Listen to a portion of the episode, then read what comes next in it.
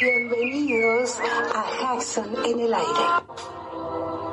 En esta aventura de amor y coraje, solo hay que cerrar los ojos y echarse a volar.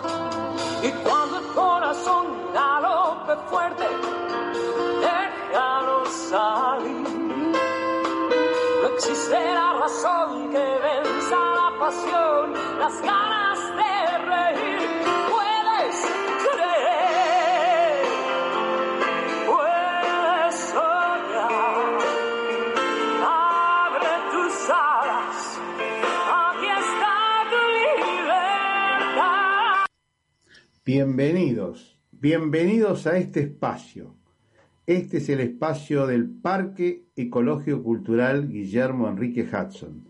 El parque es una reserva natural de usos múltiples de 54 hectáreas, donde se halla en su centro el Museo Histórico Provincial, aquel que fuera antiguamente llamado Estanzuela los 25 Ombúes, y donde naciera el escritor y naturalista del mismo nombre, llamado William Henry Hudson o Guillermo Enrique Hudson. Bienvenidos, bienvenidos a Hudson. Derechita crece desde el pie. Crece la pared por hiladas, crece la pared.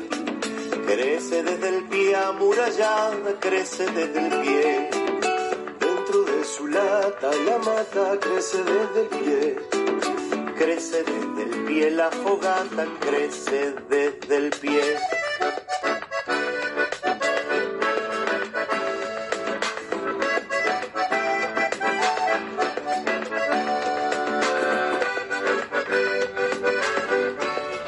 Y vamos a comenzar este programa saludando a todos nuestros oyentes.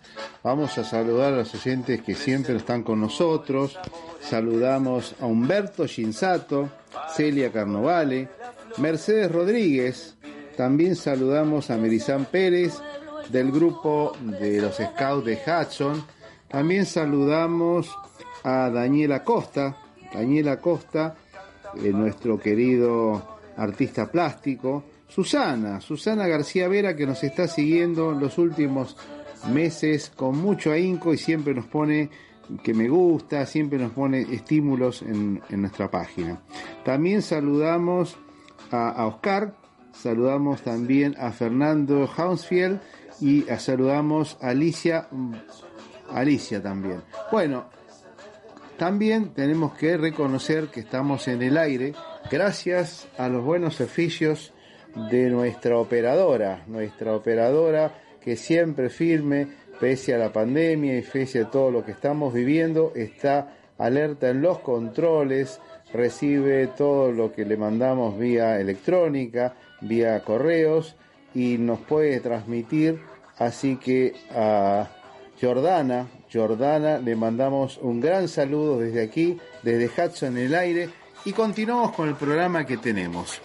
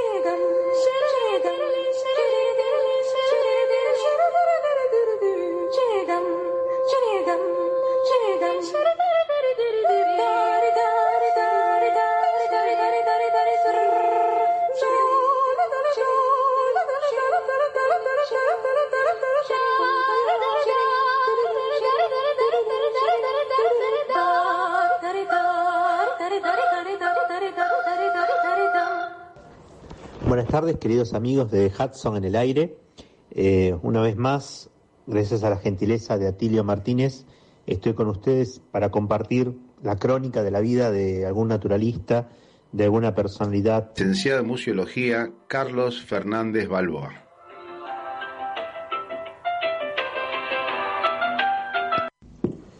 Bueno, un placer estar con ustedes en este nuevo encuentro de Info y para conversar hoy con un tema interesante, creo, ¿no? Me parece que, que es un momento de reflexión para, para ver el rol de los naturalistas.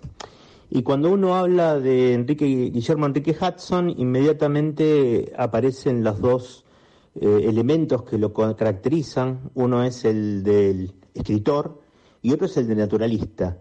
¿Pero qué se refiere exactamente a este término de naturalista? ¿Qué, define un naturalista, no? En principio, y acá voy a tomar un poquito un artículo que leí hace muy poco de un amigo de Sarco, eh, Adrián Sarco. Eh, el tema es que los naturalistas eh, tienen una imagen del siglo XVIII, una imagen antigua, una imagen eh, de aventurero, de investigador. Serían de alguna manera los antecesores a, la actividad profesional de la biología. Esa es un poco la, idea que tenemos, ¿no? Pero en realidad el naturalista es mucho más que eso. El naturalista es eh, una persona que se interesa por la naturaleza, la descubre, la, después la investiga en gabinete y después realiza eh, aportes al, al, conocimiento de esa naturaleza que constituye en muchos casos su pasión. Eso sería un poco la definición del naturalista, pero también con algunas características particulares, como que el naturalista puro, el naturalista verdadero, es absolutamente autodidacta.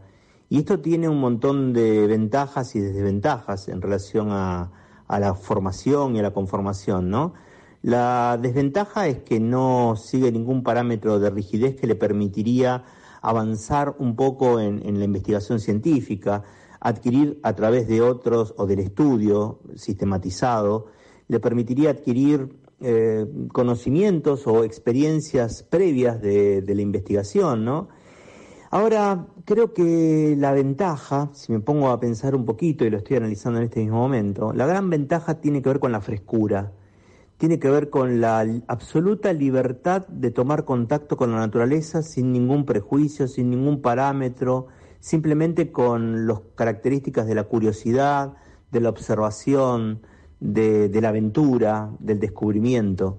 Esa sería la gran ventaja del naturalista por sobre el científico que inevitablemente viene ya armado, viene ya estructurado con una serie de parámetros.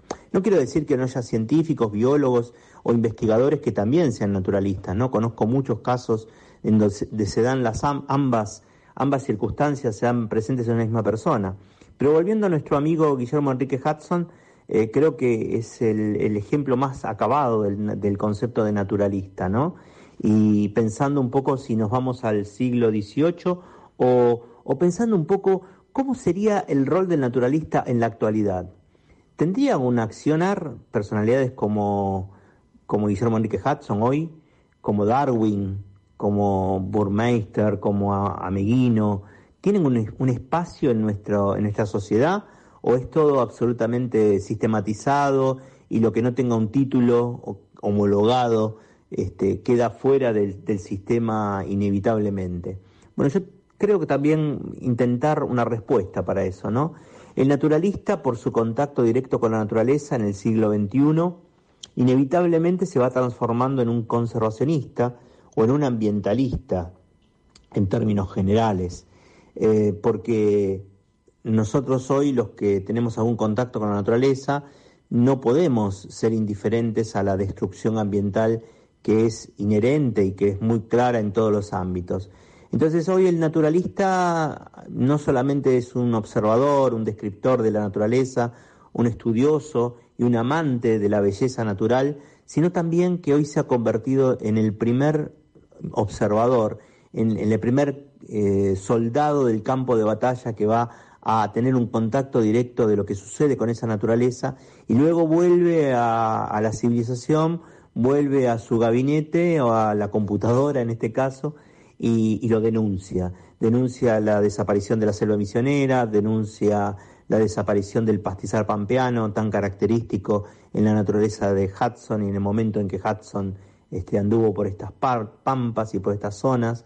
Entonces hoy el naturalista tiene esa doble misión, ¿no? La visión de, ser un estudioso, un, apasionado de la naturaleza, pero también eh, en muchos casos y, inevitablemente si tiene un poco de corazón hacia su objeto de estudio, se convierte indudablemente en un conservacionista.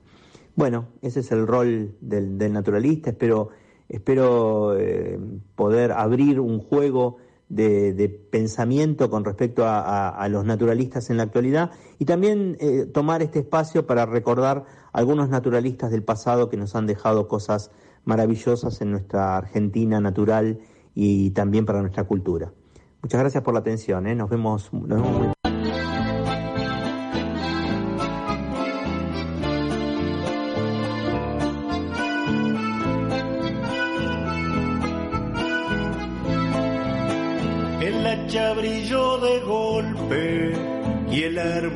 se derrumbó y con el árbol la selva un paso retrocedió. El sol lo quemó de arriba, después lo apretó el calor, sin darse por enterado, el hombre no escarmentó. El fuego de los rosados, su mareda levantó y con el humo hacia el cielo, el verde se evaporó y así comenzó la guerra, sin tregua para el dolor. El hombre volteando al monte, aunque lo reseque el sol, y con el árbol la sombra, y con la sombra el fresco, y con la frescura el musgo, todito se derrumbó.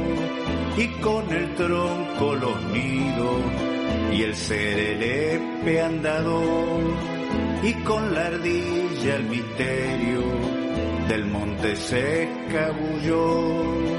Con un hachazo en un árbol la tierra entera sangró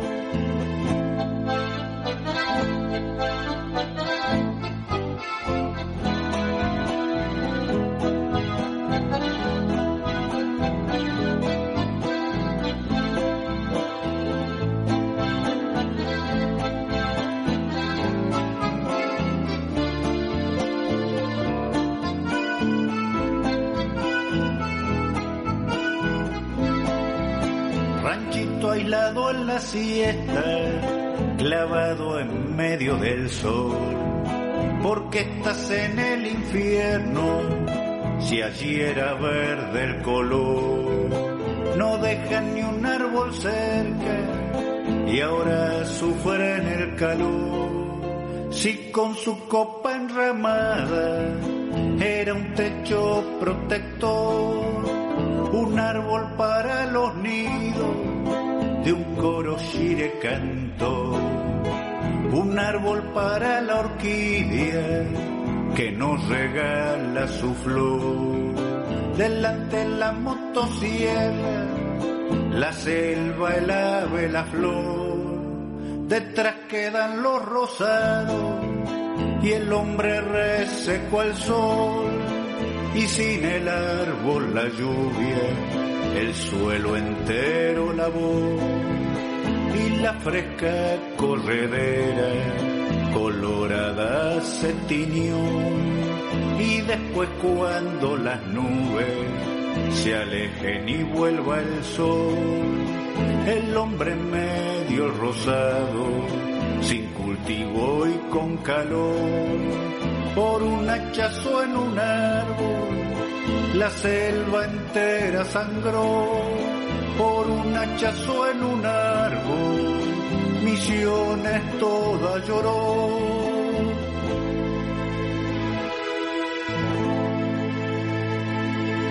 Naturalista y escritor argentino, que era un, gigantón de un metro noventa, que nació acá, en las Pampas Argentinas, en la época que gobernaba el brigadier general Juan Manuel de Rosas, allá por 1841, cuando la Argentina todavía no se llamaba Argentina, se llamaba Confederación Argentina, en aquella época donde la frontera estaba pasando el río Salado, porque Rosas había hecho la campaña del desierto hasta el río Salado y ha puesto fortines en Tandil, en Chascomús, en Tapalqué, en muchas regiones contra la defensa del Malón, y él vivía en un pequeño edificio, un edificio muy chico, era una estanzuela que se llamaba Los 25 Ombúes, una estanzuela de poco menos de 400 hectáreas, un edificio de 4 metros de ancho por, por 12 metros de largo, con techo,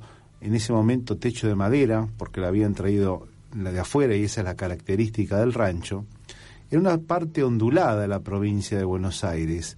Las estancias en ese momento eran chicas, porque eran zonas de fronteras y eran realmente los pioneros los que iban a las estancias. En cambio, en cambio, más cerca de Buenos Aires, las chacras eran edificios mucho más grandes. Por ejemplo, la de, la de Purredón, la de Juan Martín de Purredón, que está en San Isidro, era un gran edificio y era una chacra. Era mucho más grande el edificio, mucho más importante, pero no era una zona tan desprotegida. En la frontera eran edificios mucho más humildes.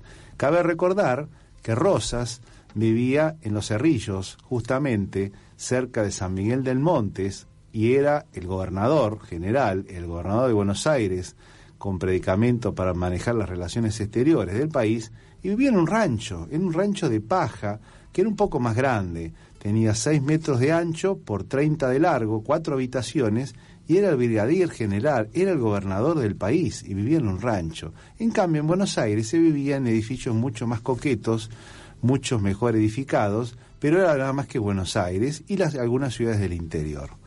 Bueno, en ese edificio que decíamos, Hudson nació, vivió 33 años en la Argentina, después se fue en el año 74, en la época de Sarmiento, se fue para Londres, para Southampton, y allá empezó a escribir, y tardó un tiempo en adaptarse, le costó mucho. Dicen que lo primero que le llamó la atención cuando llegó a Inglaterra fue ese olor terrible que tenía que nadie le sabía explicar. ¿Saben cuál era el olor que tenía? El olor de la cebada, de la cerveza, porque acá no se conocía ese olor a cómo se formaba la cerveza y cómo, cómo se fabricaba la cerveza. Eso le llamó mucho la atención. Después, poco a poco, se fue adaptando al medio. Tardó casi 10 años en escribir. Su primera novela fue eh, La Tierra Purpúrea, que lo escribió casi 10 años después. Y allí poco a poco empezó a escribir, poco a poco, hasta que en el año 18, 1918, escribió quizás, quizás, su, su obra más conocida, Far Away Long Ago, o sea, allá a lo lejos y hace tiempo, en el cual describe justamente este ranchito de los 25 ombúes, muy próximo a un arroyo, a la horquetadura de un arroyo, describe el paisaje prístino cuando él había nacido y lo que había pasado en la época de Rosa, sus vivencias, los malones, los compañeros que tenía de vecinos. Esto era muy lejos. Eh, recordemos que Hudson se fue de este ranchito cuando tenía cuatro años nada más, pero él lo escribió en un estado realmente que estaba muy delicado su salud y se acordaba de esto porque pensaba que estaba por morirse. Entonces ahí tuvo una especie de, de, conocimiento de etapas muy primitivas de su niñez y pudo volcar esto al papel. Gracias a eso, muchos años después, el ranchito olvidado de Hudson fue recuperado por el doctor Pozo, que fue quien lo descubrió y quien fundó la Asociación de Amigos que poco más tarde dio origen al museo que hoy lleva su nombre, Guillermo Enrique Hudson.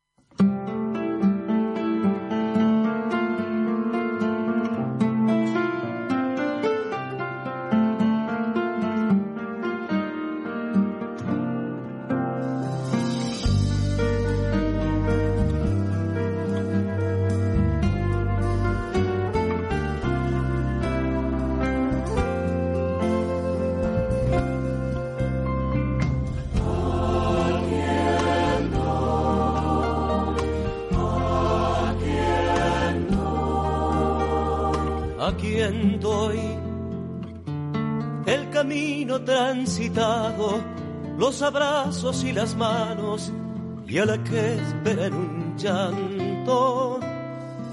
A Aquí doy la osadía de ser libre, y a las cosas que me siguen, decirles que ya no estoy.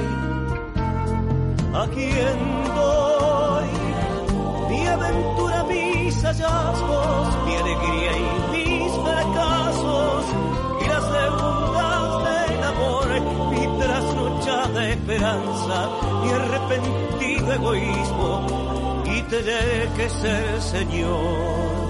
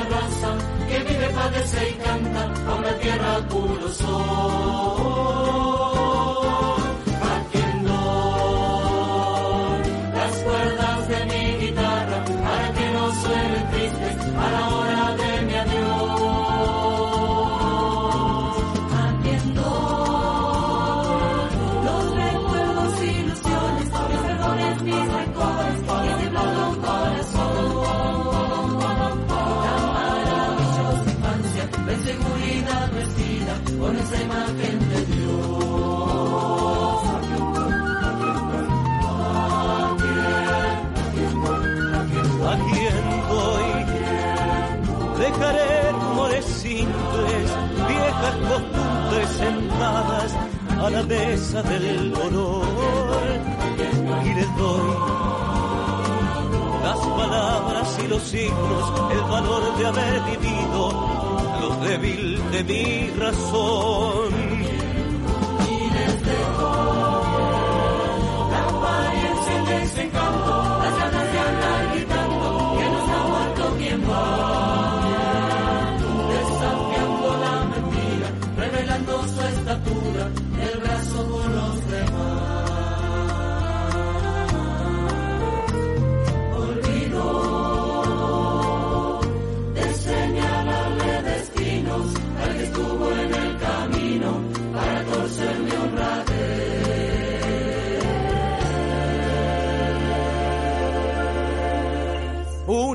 Virtud humana que me desveló en la almohada, herencia grande tal vez.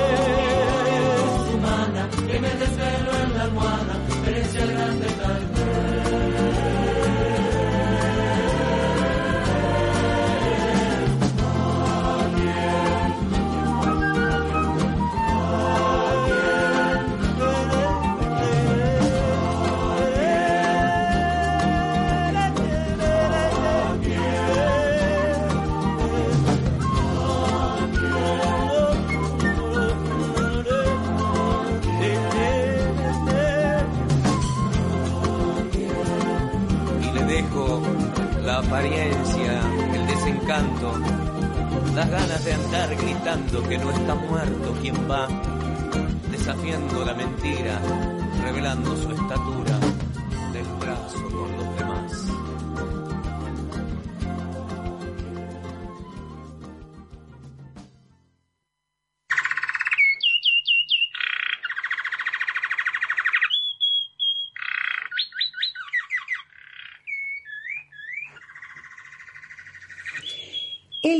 Dorado que estamos escuchando es una de las aves más conocidas de la Argentina, a tal punto que es difícil salir al campo y no verlo.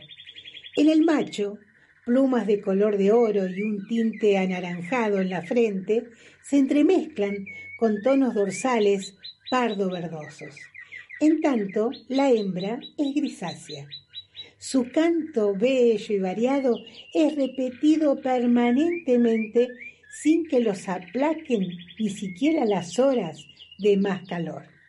Se alimenta de semillas, de pastos silvestres, suplementado su dieta con insectos. El jilguero dorado elige las áreas con arbustos o bosquecitos, ya sean naturales o cultivados nidifica en grietas y huecos de troncos y en la llanura pampeana aprovecha con frecuencia los nidos abandonados del hornero. Salvo en la alta montaña, la precordillera y la Patagonia, se lo encuentra en casi todo el país y adaptado a ambientes urbanos, suburbanos y rurales, por lo que su observación es fácil y frecuente. Si nos comportamos en forma amistosa, ofreciéndole comederos con semillas, es uno de los tantos amigos alados que podremos ganar en nuestros jardines. Lo que acabamos de escuchar forma parte de un relato de 100 aves argentinas de Tito Naroski. Y hablando de aves argentinas, ¿por qué no vamos al Parque Hudson y le preguntamos a nuestro guía de campo, a Marcelo Montenegro, que se encarga de las, guiadas en el campo, en el Parque Hudson, cuáles son las 10 aves más comunes, más frecuentes de encontrar en el parque. ¿Lo escuchamos?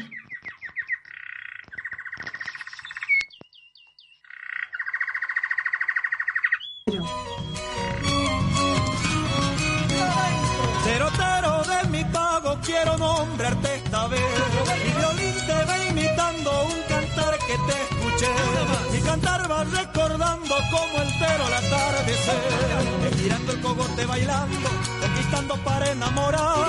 En febrero la orquesta se escucha cuando llega el carnaval. Es canción del tero, tero que a todos hace alegrar. Quien pudiera como el tero, tero, ser chiquito pero muy certero. Amanecer con prendas ajenas para no sentirlo al. Quiero como el tero, tero, ser alegre y buen cantor. Lindo tero, quiero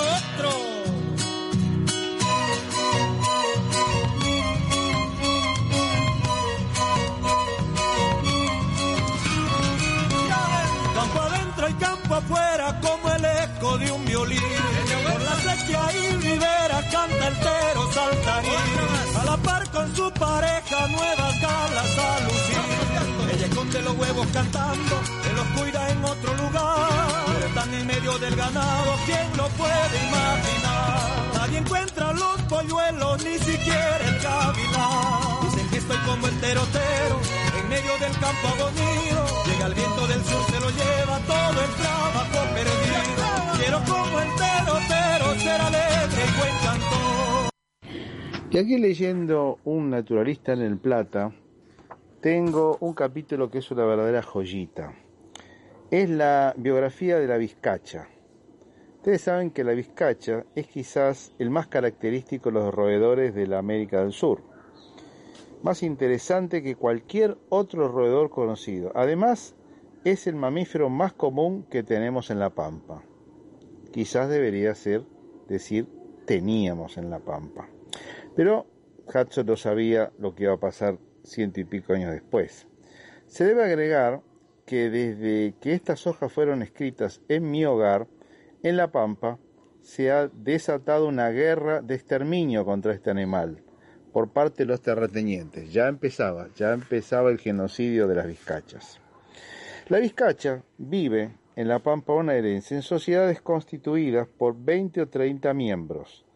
El poblado se llama Vizcachera y se compone de 12 a 15 madrigueras por boca, ya que una entrada puede servir para dos o más cuevas.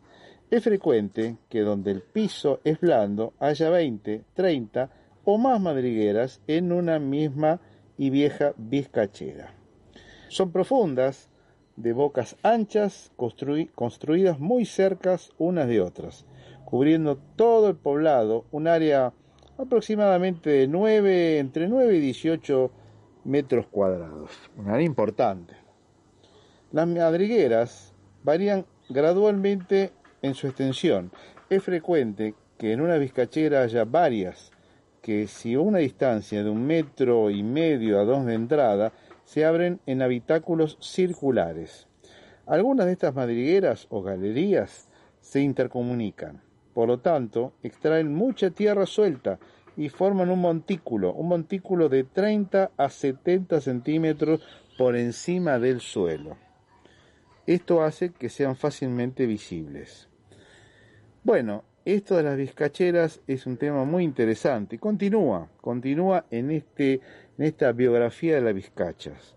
Dice que los lugares que invariablemente elige la vizcacha para trabajar, así como su modo de cavar, la adoptan peculiarmente para vivir y deambular por las pampas abiertas. Otras especies, cavadoras, parece que buscan un lugar en la ribera, una, por ejemplo, una brusca depresión en el suelo, o donde existen hierbas exuberantes o arbustos, o entre las raíces de los árboles. La vizcacha no, la vizcacha directamente trabaja en tierra abierta, por lo menos en las pampas. La vizcacha, por el contrario, elige los sitios abiertos y llanos, el más limpio que puede encontrar para cavar su cueva. Lo primero que llama la atención del observador cuando contempla una vizcachera detenidamente es el tamaño tan grande de su acceso a las madrigueras que por lo menos varias de las centrales del montículo, pues generalmente hay varias pequeñas afuera. Las aberturas las fosas que conducen a esta gran madriguera son a veces de un metro veinte a un metro cincuenta. La profundidad es como para que un hombre pueda introducirse hasta la cintura. Cuando la vizcacha ha hecho su habitación, no es más que una sola madriguera, que ella misma ocupa como único ambiente, quizás por varios meses, pero tarde o temprano otros la van a unir, otros se le van a unir, y serán los progenitores de muchas generaciones. Ellas no construyen alojamientos temporarios como los armadillos u otras especies, sino que sus descendientes continúan, continúan en las tranquilas posesiones del habitáculo heredado, y es difícil decir por cuánto tiempo. Los ancianos que han vivido dicen que siempre en el lugar recuerdan que muchos de las vizcacheras de los alrededores existen existen cuando, cuando ellos eran niños, siguen existiendo cuando ellos eran niñas, niños. Las madrigueras se construyen mejor en tierra negra o tierra roja de las pampas. Y es así como, por ejemplo, continúa Hudson hablando en esta biografía de las vizcacheras, de la vizcacha, que no solamente la vizcacha misma se beneficia con esta forma y este estilo de cavar la madriguera, sino que esa costumbre ha demostrado ser ventajosa para otras especies. Por ejemplo, para algunas aves. Pocas son las vizcacheras viejas que no tengan estas cuevas parásitos. No solo las aves, quienes están relacionados con las vizcachas, los zorros también, y las comadrejas suelen convivir juntos en ellas.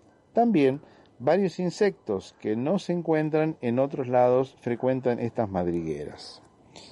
En invierno no es frecuente que las vizcachas dejen sus madrigueras hasta el anochecer, pero en verano, en verano salen antes de la puesta del sol, y la vizcachera ofrece entonces un espectáculo realmente interesante.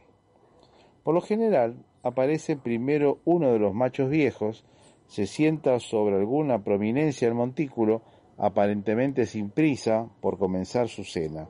Cuando alguien se acerca de frente no se mueve, pero observa al intruso con una indiferencia audaz. Si la persona se pone a su lado, no le mueve la cabeza, no se digna mover la cabeza. Otras vizcachas comienzan a aparecer cada una situándose junto a la cueva. Las hembras, por ejemplo, son reconocibles por su inferior tamaño y su color gris claro y se sientan erectas sobre sus ancas. Y continúa Hudson. Continúa contando la historia y la biografía de las vizcachas. La vizcachera con todos sus incongruentes visitantes así reunidos en su contorno ofrece al observador ajeno uno de los novedosos, más novedosos espectáculos de la pampa que pueda brindar al visitante.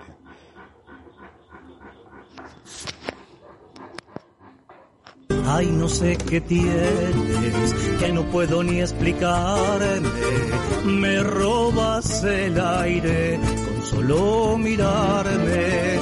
Será tu sonrisa o esa forma de entregarte como se entrega la rosa a la frágil mariposa. Nuestro amor es grande, más grande que el mundo entero. Cuando no estás a mi lado, siento que de amor me muero Nuestro amor es grande, más grande que el mundo entero. Cuando no estás a mi lado, siento que de amor me muero. Siento que de amor me muero. Siento que de amor me muero.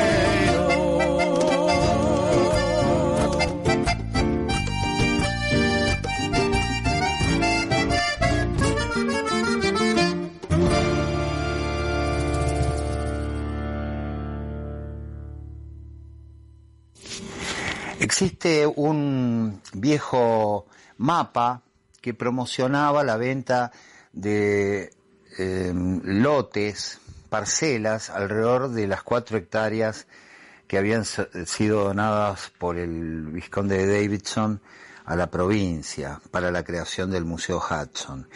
Eh, todas esas parcelas constituían un barrio que se vendía eh, como un, bloque con el leitmotiv de, Hudson, eh, o de estar cerca de la casa de Hudson.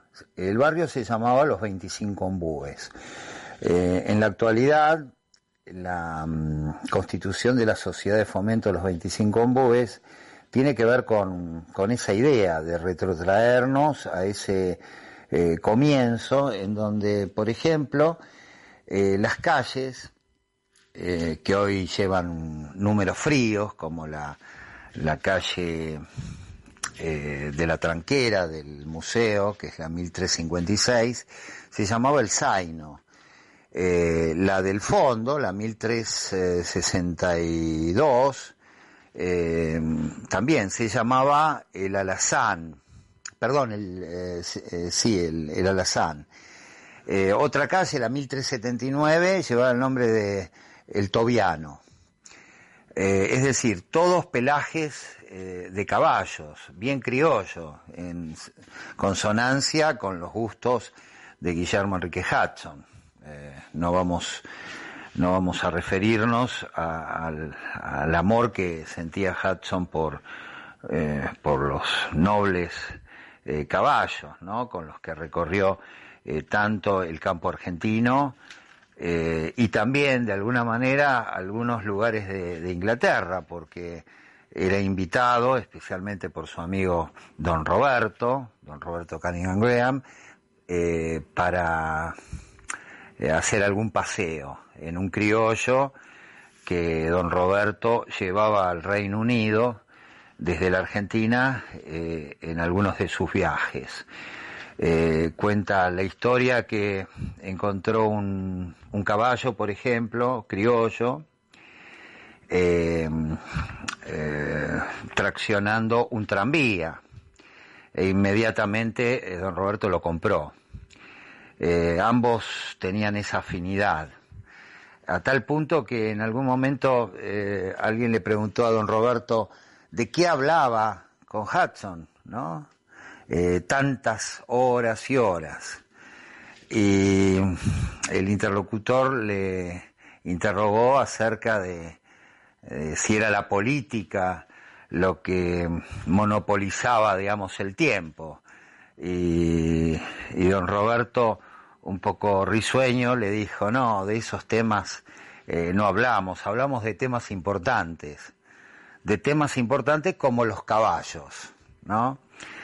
Eh, bueno, eh, debe haber mucho desierto porque mm, ambos fueron fervientes eh, amantes del, caballo, a tal punto que don Roberto, em, cuando el maestro suizo que daba clases en el San Jorge de Quilmes, Aimé Schifili, hizo el raid entre Buenos Aires y Nueva York, eh, montando a sus dos pingos criollos, eh, Gato y Mancha, que eran de la cabaña de, del criador Solanet y de raza criolla. Don Roberto, con, con muchos años encima, fue siguiendo pormenorizadamente cada uno de los eh, itinerarios a lo largo de la América eh, del Sur, Centroamérica y América del Norte, eh, fue eh, tocando este gran jinete como era eh, Así que, bueno, vamos a tratar de volver al nombre original, o para que convivan estas calles con los actuales números, que, bueno, es el GPS el que les impone. Pero trataremos de, hacer esos cartelitos para poner en, los postes y que en la geografía este, próxima las calles puedan identificarse eh, nuevamente eh, con esos, em, esos nombres tan típicos, tan propios de nuestra, de nuestra cultura, ¿no? como el zaino, el tobiano y el alazán.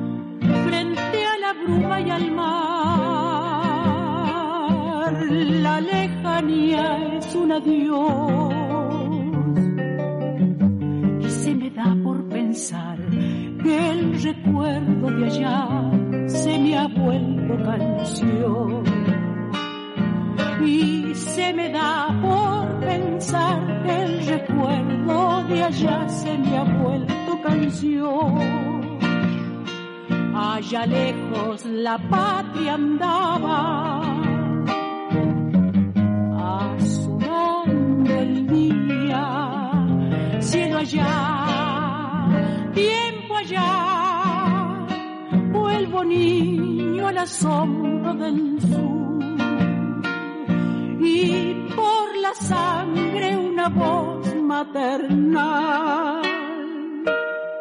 Nombra Argentina.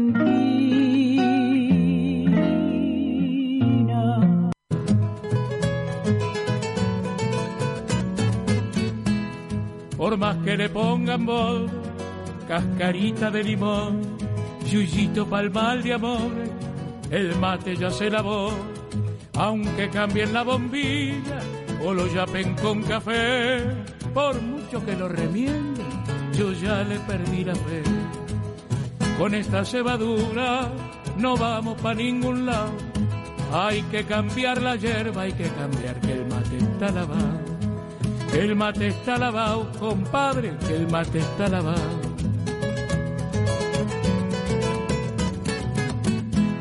Con la rueda de pared, fíjese lo que pasó.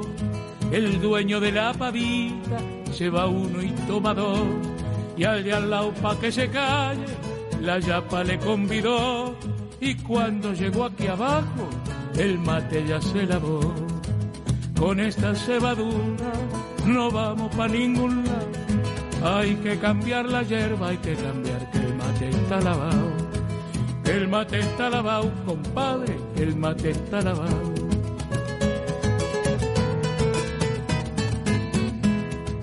Sepa que en toda mateada, por sentirse acomodado, hay quien toma el agua tibia y aplaude a quien lo ha cebado. No tenga miedo al bosteo, nunca se quede callado, aunque lo echen de la rueda, no tome mate lavado. Con esta cebadura no vamos pa' ningún lado, hay que cambiar la hierba, hay que cambiar que el mate está lavado.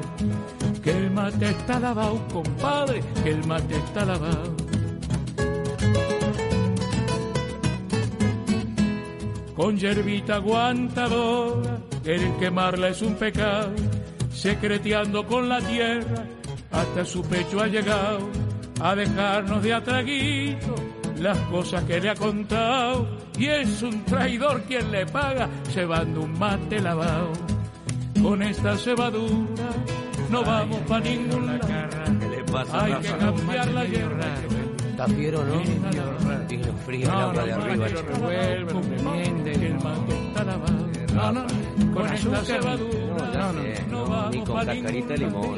Hay que cambiar la hierba. Está fiero, Rafa. La verdad es la verdad. La verdad tiene mate está lavado. El mate está Hay un nuevo paradigma. El suelo visto como un ser vivo. Esto que le estoy contando a ustedes apareció en el diario de Cuyo, con todo esto que está pasando en Australia, todo esto que ha pasado en Brasil, todas estas grandes destrucciones masivas que le estamos haciendo a la madre tierra, nos cuenta, nos cuenta que hay un nuevo paradigma que es el suelo visto como un ser vivo. El suelo respira, se alimenta, se reproduce y también se puede enfermar y hasta morir. Un nuevo replanteo en el manejo del suelo está en puerta. Esta es una entrevista con un especialista que nos comenta cómo cuidar, mejorar y revivir el suelo. Estamos, estamos hablando con un especialista sanjuanino que nos cuenta que estuvo recientemente disertando en San Juan.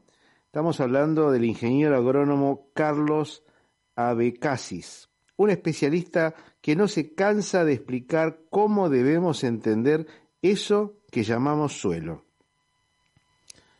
Durante muchos años se trató al suelo como un simple lugar en donde se agregaban fertilizantes, principalmente a base de nitrógeno y fosfato, para que las plantas crecieran sin importar demasiado qué pasaba allí. Hay muchos técnicos y productores que siguen viéndolo de esta manera. Sin embargo, hay que darse cuenta que la planta no solo necesita esos nutrientes para desarrollar todo su potencial, además necesitan micronutrientes y sustancias orgánicas, tales como aminoácidos, vitaminas, hormonas y antioxidantes, entre otros nutrientes. ¿Qué pasa entonces con este nuevo enfoque? Bueno, es algo bastante más evolucionado. Se podría considerar como un nuevo paradigma del suelo visto como un organismo. El suelo visto como un organismo. Ya habíamos comentado la teoría de la Gaia, de Lovelock, y esto contribuye a continuar con esta, esta teoría. Al igual que una planta o un animal, el suelo funciona como un organismo vivo. ya que respira, se alimenta, se reproduce y así como también se puede enfermar y también se puede morir. Pero no es vivo por el solo hecho de tener micro o macroorganismos. No, sino porque esos organismos son parte inseparable de ese suelo. Ese mismo suelo, sin ellos, estaría literalmente muertos y no podría dar vida a ninguna planta. ¿Por qué está vivo un suelo? Como cualquier ser vivo, un suelo puede poseer órganos o grupos funcionales formados principalmente por determinadas agrupaciones de microorganismos que en cantidad y diversidad adecuadas cumplen ciertas funciones exclusivas, como por ejemplo poner disponibles los nutrientes, construir poros, fijar nitrógeno al aire que poseen los poros, filtrar sustancias tóxicas, evitar el desarrollo de plagas y enfermedades. Lo mismo que hace un organismo de un ser vivo, ya que un órgano no es ni más ni menos que un grupo de células diferenciadas que cumplen una determinada función. La diferencia entre una célula y una bacteria es muy mínima y en ciertos aspectos ninguna de las dos ejerce la misma función estando sola que estando agrupada. Un grupo de células pueden formar parte de un tejido o de un órgano de la misma forma que un grupo de bacterias se puede formar una colonia que cumple una función específica. Esto hace que exista una relación indisoluble y simbólica para la vida de ambos, o sea, la planta y el suelo. Por eso es que un suelo sano es una planta sana. Eh, muchas veces nos preguntamos por qué no crecen las plantas en algunos suelos. Y la respuesta es muy simple, porque están muertos. Los suelos están muertos. Esta nueva forma de ver y comprender al suelo nos obliga a tratarlo de una manera totalmente diferente a la que venimos haciendo desde los inicios. ¿Qué requerimientos necesitamos para que un suelo, para mantenerlo vivo? Primero, alimentarlo.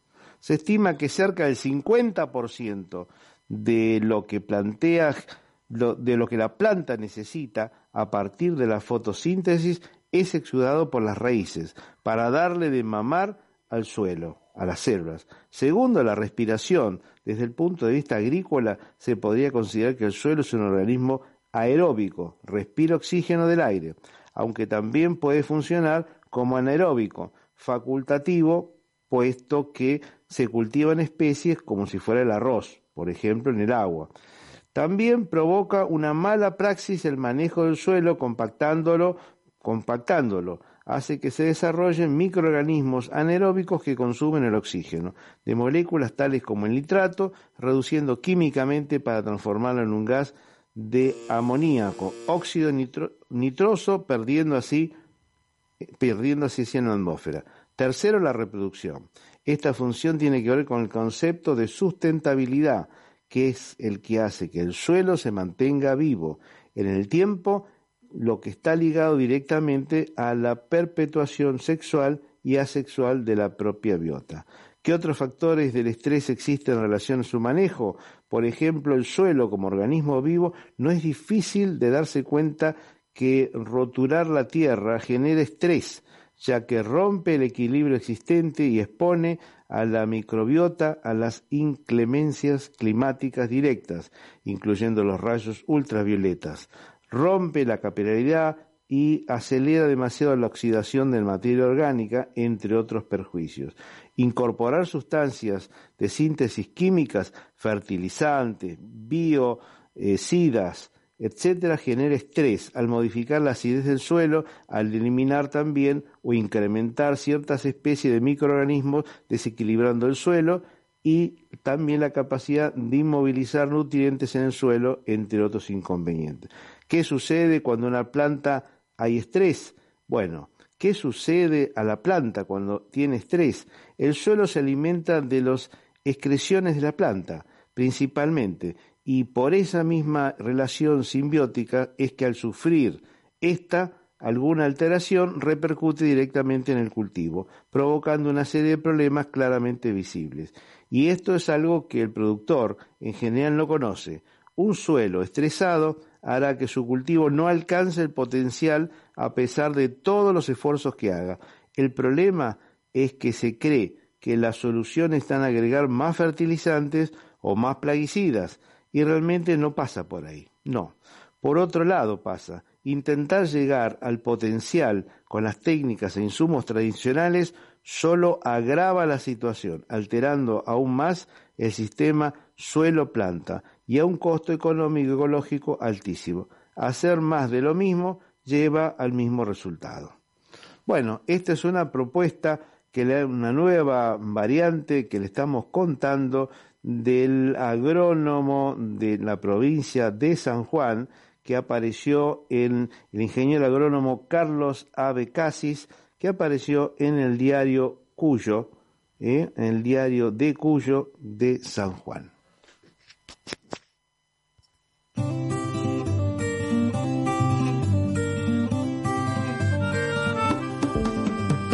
Todavía no me fui, sin embargo ya no estoy aquí. Esta es la primera vez que los miedos no me están comiendo. Decidir.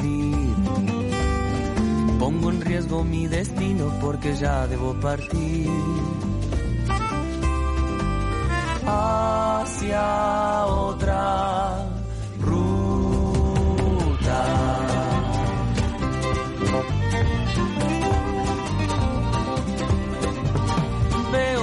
despertarse mis pensamientos que creía perdidos. Luces en los árboles, adelante me espera el camino. Me llevo los impulsos que fundieron los colores de mi voz. Chao, chao.